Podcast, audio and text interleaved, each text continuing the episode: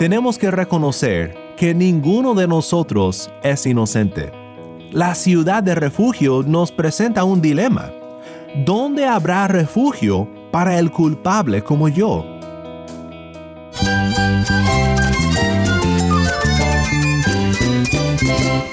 Cristo es la esperanza. Cristo es mi Señor y mi Salvador. Cristo ha transformado mi vida. Cristo es la viña. Separado de Él, nada puedes hacer. Cristo es el camino, la verdad y la vida. Jesús es mi todo. El único descanso, la única paz verdadera es con Jesucristo. Estás escuchando a El Faro de Redención, Cristo desde toda la Biblia para toda Cuba y para todo el mundo. Hola, mi nombre es Daniel Warren, gracias por acompañarme aquí en El Faro. Estamos en la tercera semana de estudios de nuestra serie titulada De Josué a Jesús. En nuestro estudio de hoy consideramos en Josué 20 lo que las ciudades de refugio nos enseñan acerca de la justicia de Dios y de la salvación que tenemos en Cristo, nuestro refugio y nuestro redentor. Muchas veces cuando menos pensamos al leer el Antiguo Testamento y aprender sobre cosas muy distantes para nosotros, culturalmente hablando, nos encontramos frente a la gracia de Dios en Cristo Jesús. Josué 20 y las ciudades de refugio son un ejemplo de esto, así que si tienes una Biblia, busca el pasaje ahora y quédate en sintonía. El faro de redención comienza ahora con nuestra amiga cubana Jackie Miranda. Esto es Bendiciones.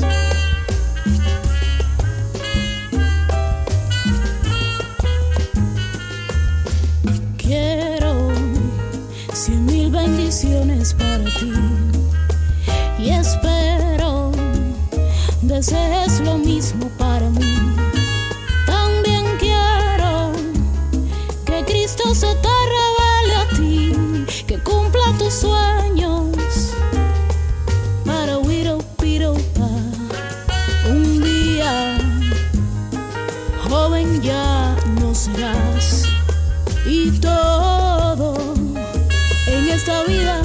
pasará,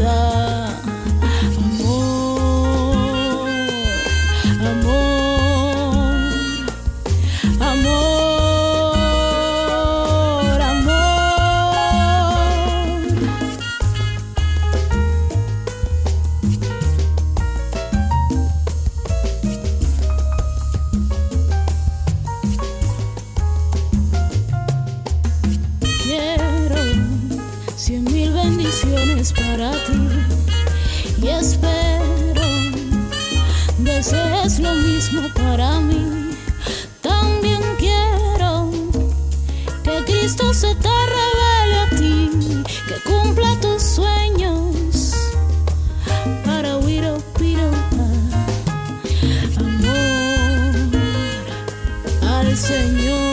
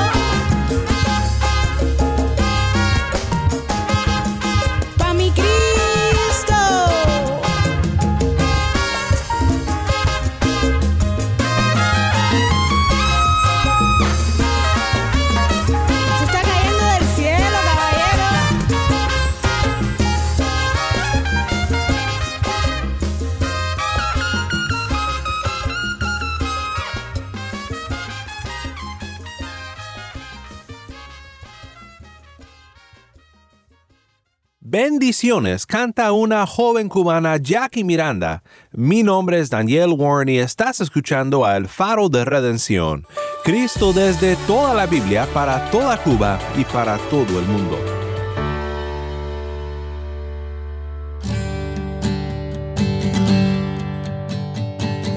Bueno, nos acercamos al final del libro de Josué, en esta última sección del libro que se puede llamar Poseyendo la Tierra.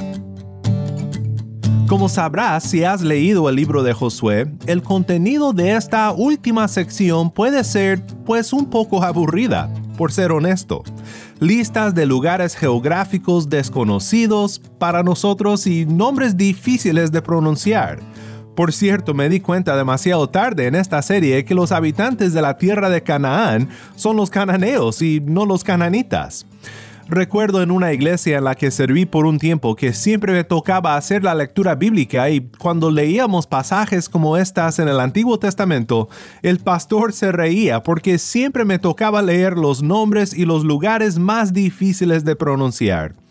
Así que una disculpa si escuchaste los episodios pasados y me escuchaste decir cananitas varias veces. Pero aún en esta sección del libro, con sus nombres difíciles, sus lugares desconocidos, hay algunos pasajes profundamente conmovedores, cuando los contemplamos con cuidado y miramos en ellos lo que nos muestran acerca de nuestro Dios y acerca del Evangelio de su gracia en Cristo Jesús. Este es un pasaje profundamente conmovedor porque nos muestra los contornos del Evangelio. Me refiero a Josué capítulo 20, el capítulo que habla de las ciudades de refugio establecidas cuando el pueblo poseyó la tierra de Canaán. Quiero que escuchemos el pasaje juntos ahora y luego pensaremos en el significado de las ciudades de refugio.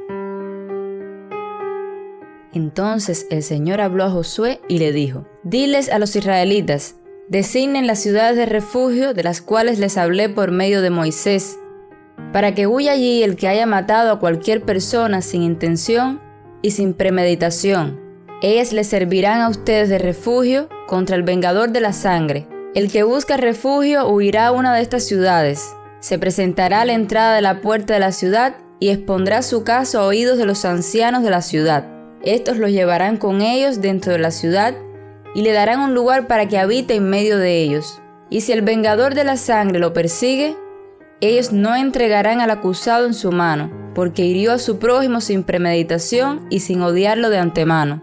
Habitará en esa ciudad hasta que comparezca en juicio delante de la congregación, y hasta la muerte del que sea sumo sacerdote en aquellos días. Entonces el refugiado volverá a su ciudad y a su casa, a la ciudad de donde huyó.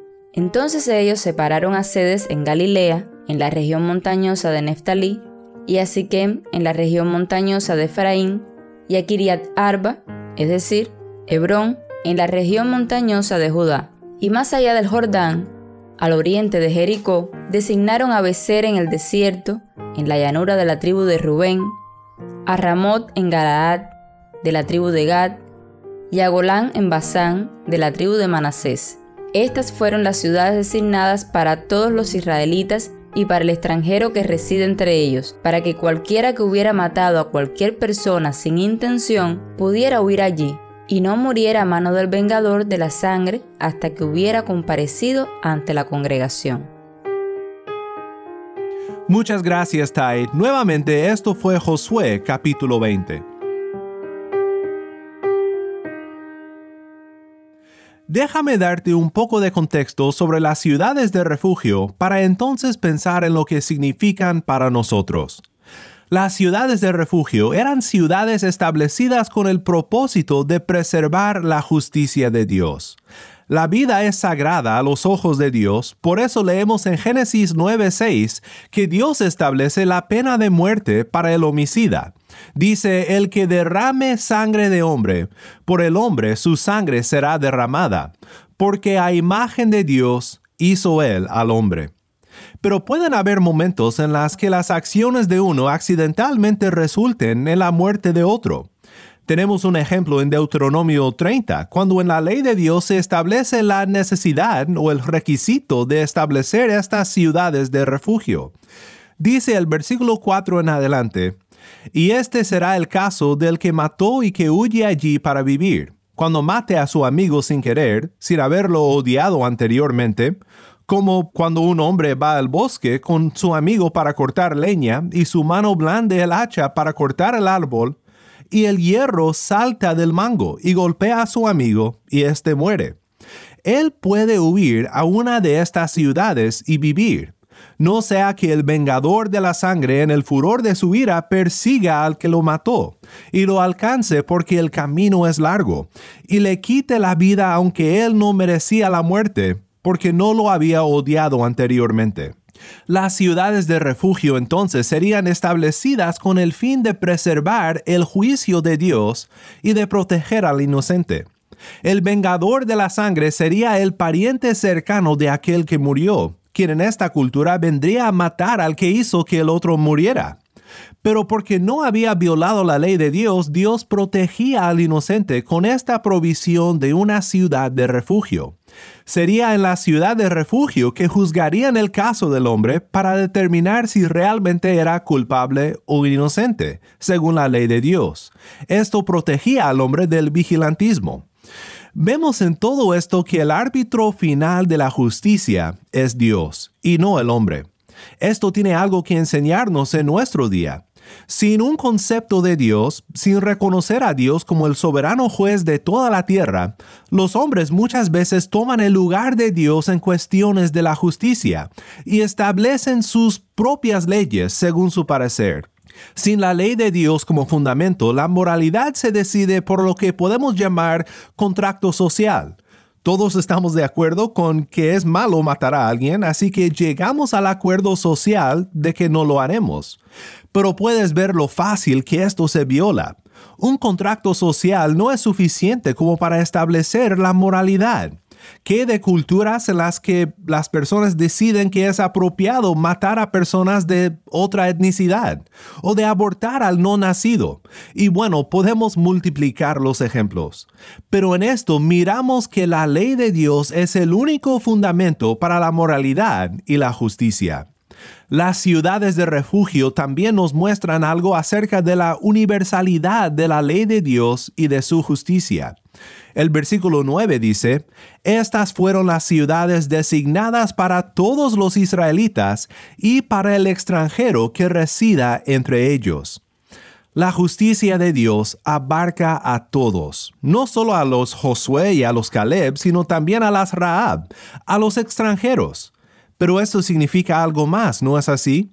Significa también que la misericordia y la provisión misericordiosa de Dios de una ciudad de refugio es universal. La ley de Dios es universal, su justicia es universal, pero su misericordia es universal también. Quiero pensar ahora contigo en cómo todo esto nos muestra los contornos del Evangelio. Digo los contornos del Evangelio porque muchas veces cuando consideramos a los tipos de Cristo en el Antiguo Testamento, no son tan nítidos como esperamos, pero al seguir viéndolos empezamos a ver una sombra de lo que era por venir en Cristo nuestro Redentor. Para darte un ejemplo, mi esposa Mariana es una artista y le encanta ir a los museos de arte. Yo llegué a apreciar el arte por medio de ella. Antes de conocerla, nunca me hubieras encontrado en un museo de arte. Pero he aprendido mucho sobre el arte de ella. Su artista favorito es Monet, uno de los grandes artistas del impresionismo. Hemos tenido la dicha de ver en algunas veces obras de Monet, y si conoces el impresionismo, sabes que es un estilo un poco diferente al realismo no es tan nítido como el realismo en lo que representa. Da una impresión de lo que el artista quiere representar. Uno de mis artistas favoritos ha llegado a ser el postimpresionista Van Gogh, con su uso de mucha pintura y colores más fuertes, un poco menos nítido aún, pero aún así su técnica representa la hermosura de su sujeto. Digo esto porque a veces mirar a los tipos del Antiguo Testamento como ciudades establecidas para el refugio del que ha matado a alguien y con los detalles que Dios establece respecto a ellas, podemos mirar la impresión del sujeto de Cristo. En las ciudades del refugio miramos las siguientes impresiones que nos llevan a Cristo. Las ciudades de refugio protegen al inocente, pero más gloriosamente Cristo refugia al culpable. Recuerda el propósito de la ciudad de refugio, proteger al inocente del vengador de la sangre. Pero para el que había matado a alguien intencionalmente no había precio para su rescate. Dice Deuteronomio 19, 11 al 13, pero si hay un hombre que odia a su prójimo y acechándolo se levanta contra él, lo hiere y éste muere, y después él huye a una de estas ciudades, entonces los ancianos de su ciudad enviarán a sacarlo de allí, y lo entregarán en mano del vengador de la sangre para que muera no tendrás piedad de él, sino que limpiarás de Israel la sangre del inocente, para que te vaya bien. Tenemos que reconocer que ninguno de nosotros es inocente. La ciudad de refugio nos presenta un dilema. ¿Dónde habrá refugio para el culpable como yo? Cristo es la ciudad de refugio para el culpable. Él protege, Él libera al culpable por su sacrificio en la cruz. Romanos 5, 6 al 11. Porque mientras aún éramos débiles, a su tiempo Cristo murió por los impíos porque difícilmente habrá alguien que muera por un justo, aunque tal vez alguno se atreva a morir por el bueno. Pero Dios demuestra su amor para con nosotros en que siendo aún pecadores, Cristo murió por nosotros. Entonces mucho más, habiendo sido ahora justificados por su sangre, seremos salvos de la ira de Dios por medio de él. Porque si cuando éramos enemigos fuimos reconciliados con Dios por la muerte de su Hijo, mucho más, habiendo sido reconciliados, seremos salvos por su vida. Y no solo esto, sino que también nos gloriamos en Dios por medio de nuestro Señor Jesucristo, por quien ahora hemos recibido la reconciliación hay algo más que vemos en esta pintura impresionista de Josué sobre la salvación que tenemos en Cristo, y es algo un poco inesperado en el texto. Dice Josué 20, versículo 6, habitará en esa ciudad hasta que comparezca en juicio delante de la congregación, y hasta la muerte del que sea sumo sacerdote en aquellos días. Entonces el refugiado volverá a su ciudad y a su casa, a la ciudad de donde huyó. Decimos, pero ¿cómo? ¿La muerte del sumo sacerdote libera al que se refugia en la ciudad? Y si conocemos nuestras Biblias, empezamos a entender a lo que se refiere esto. La muerte del sumo sacerdote libera al que se refugia en la ciudad. La muerte de Cristo, nuestro sumo sacerdote, libera al que se refugia en él.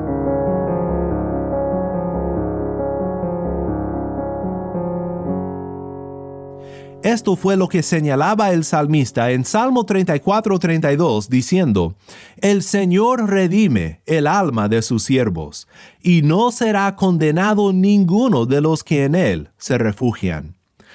Algo que he notado en nuestro estudio de Josué es lo mucho que el autor de la carta a los hebreos ha sido de ayuda en nuestro estudio.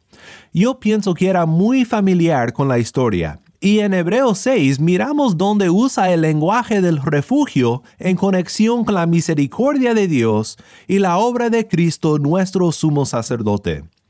En Hebreos 6 el autor explica cómo podemos depender de la promesa que Dios hizo a Abraham. Ciertamente te bendeciré y ciertamente te multiplicaré dice que Dios hizo esta promesa, pero para que fuera aún más segura y confiable, añadió a la promesa un juramento. Normalmente los hombres juran por algo más grande que ellos mismos, explica el autor a los hebreos, pero Dios jura por sí mismo. Cuando caminó entre las piezas de los animales ofrecidos como sacrificio por Abraham, estableció su pacto de promesa con él, y en efecto dijo, que sea hecho a mí como a estos animales, si no cumplo la promesa. Escucha lo que dice a continuación Hebreos 6, 17 en adelante. Por lo cual Dios, deseando mostrar más plenamente a los herederos de la promesa la inmutabilidad de su propósito, interpuso un juramento a fin de que por dos cosas inmutables, en las cuales es imposible que Dios mienta, los que hemos buscado refugio, seamos grandemente animados para asirnos de la esperanza puesta delante de nosotros. ¿Oíste eso? Los que hemos buscado refugio. Allí tenemos el lenguaje de las ciudades de refugio. Nuestra ciudad de refugio es la promesa del Señor, y lo que nos libera es la muerte de nuestro sumo sacerdote. Hebreos 6, 19 al 20. Tenemos como ancla del alma una esperanza segura y firme, y que penetra hasta detrás del velo, a donde Jesús entró por nosotros como precursor, hecho según el orden de Melquisedec, sumo sacerdote para siempre. Una cosa más que quiero notar antes de terminar. Recuerda la promesa a Abraham. Ciertamente te bendeciré y te multiplicaré. Desde el comienzo la promesa incluía a las naciones. ¿Para quién es la promesa? Para Abraham y para todos los que por la fe son descendientes de Abraham. Los extranjeros, que tal como aquellos que se refugiaban en las ciudades de refugio, por la fe se refugian en Cristo, los redimidos de toda tribu, nación y lengua. ¿Qué debemos de aprender entonces de este pasaje? debemos de reconocer la justicia y la misericordia de nuestro Dios y ver en la cruz cómo su justicia y cómo su misericordia se besan en el maravilloso sacrificio de nuestro sumo sacerdote, quien refugia al culpable y quien por la fe en su muerte sacrificial encuentra la salvación. Corre hoy a la ciudad de refugio de Cristo y será salvo.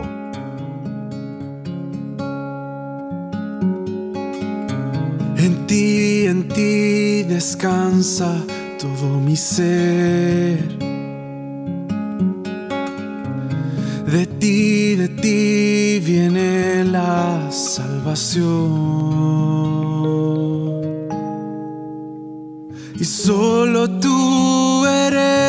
mi roca, refugio y salvación, tú colmas, en ti jamás sabremos de caer. Vienen dificultades contra mí, mas todas ellas luego pasarán.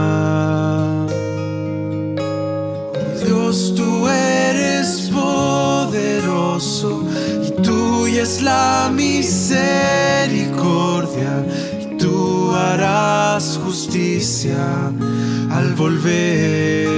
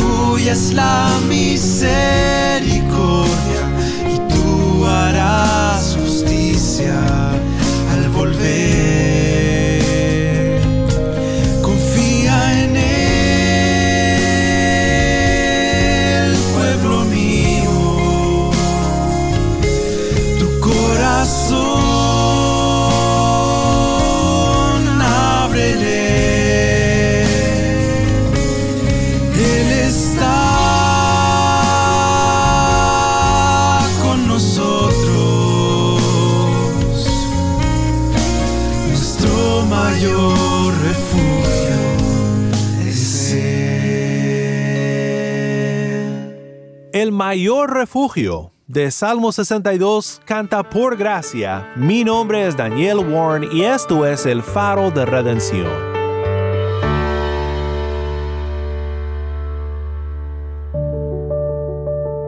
Oremos juntos para terminar. Padre Celestial, reconocemos que tu justicia es recta y que tu ley demanda de nosotros perfección y santidad. Pero reconocemos que nosotros somos culpables, que necesitamos un refugio de la condenación.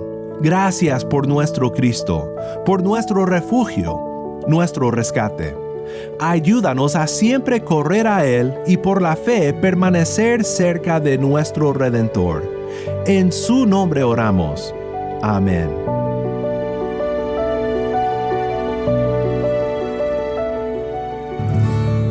Si estás escuchando por el podcast, te quiero agradecer por tu ayuda en hacer que crezca la audiencia del faro. Sabemos que muchos han de estar compartiendo con otros sobre cómo seguirnos en el podcast, en Apple Podcast, Google Podcast, Spotify o por otros medios, porque notamos la diferencia que ha hecho.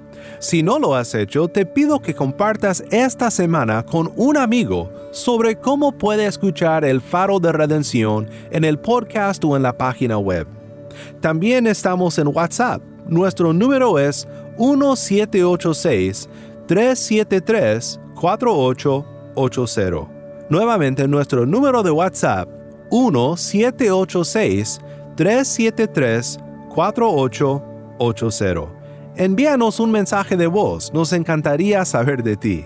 Gracias una vez más por tu fiel sintonía. Para más información sobre este ministerio y sobre cómo puedes ser parte de nuestra misión de alcanzar a Cuba con el mensaje de Cristo en toda la Biblia, visita nuestra página web elfaroderedencion.org. elfaroderedencion.org.